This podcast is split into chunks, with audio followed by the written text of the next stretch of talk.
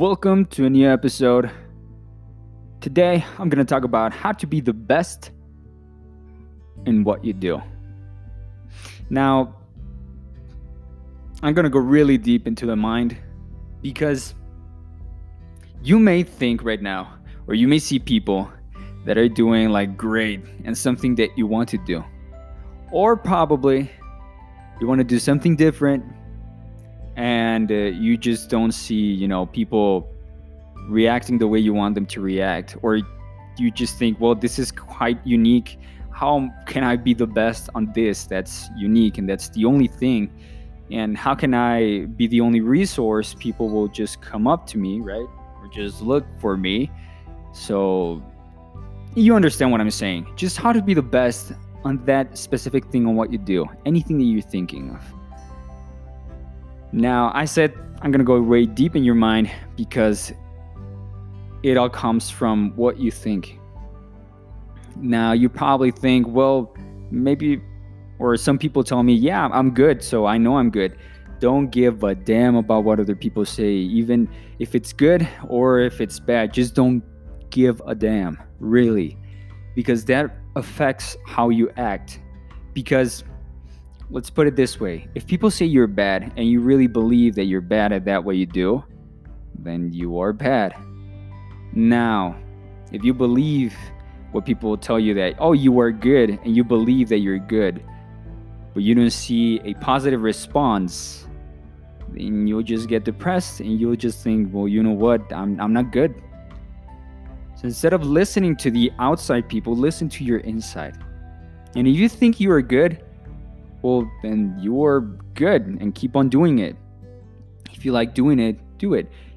Now, if you want to be the best in what you do, believe that you are the best and put yourself out there as the best. But how? How to be the best, really? Maybe, let's say, you give TikTok advice, right? Or maybe you give, like me, personal development, right? I give advice on how to be the best you as a musician or as a person in general. How to be the best you. But we have this this idea that if you don't have any amount of followers on social media or if you don't have that verification thing or something like that, you're not the best you're not the one who people go to to or that rely on, right? You just have to believe. I already talk about this, but it's not fake it until you make it, it's fake it until you become it. It's becoming that. Becoming the best version of yourself. So think about the things that you have to do and how you have to think to start becoming that.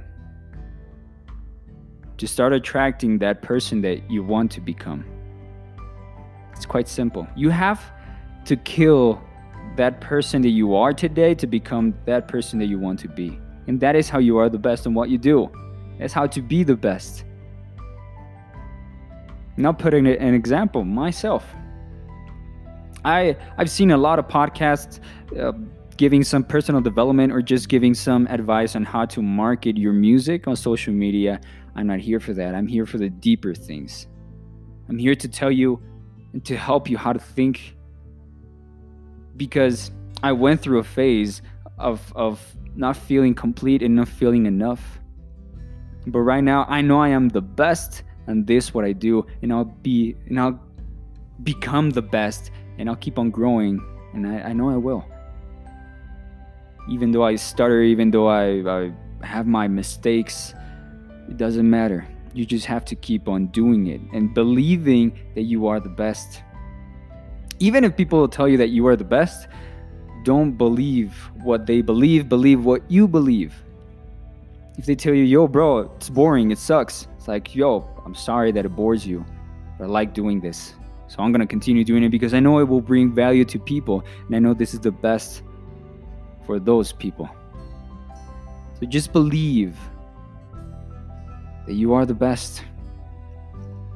Even if you don't see that response that you want, you know, like, oh, I have millions of followers, that accredits that I am the best. No. Just believe. Start thinking that way, and it, the rest will just attract.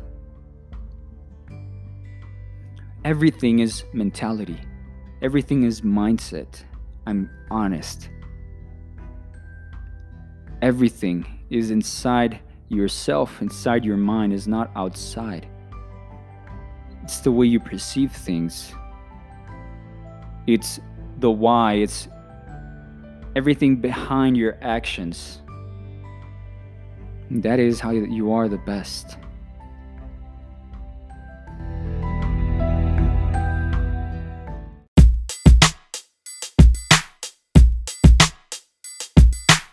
You for listening to this episode of the podcast. Remember, my new single is about to come out, and I upload a podcast episode every Tuesday, Thursday, and Saturday in English, just for you to know. And on Friday, I upload a YouTube video as well. So stay tuned for that, and have an excellent day.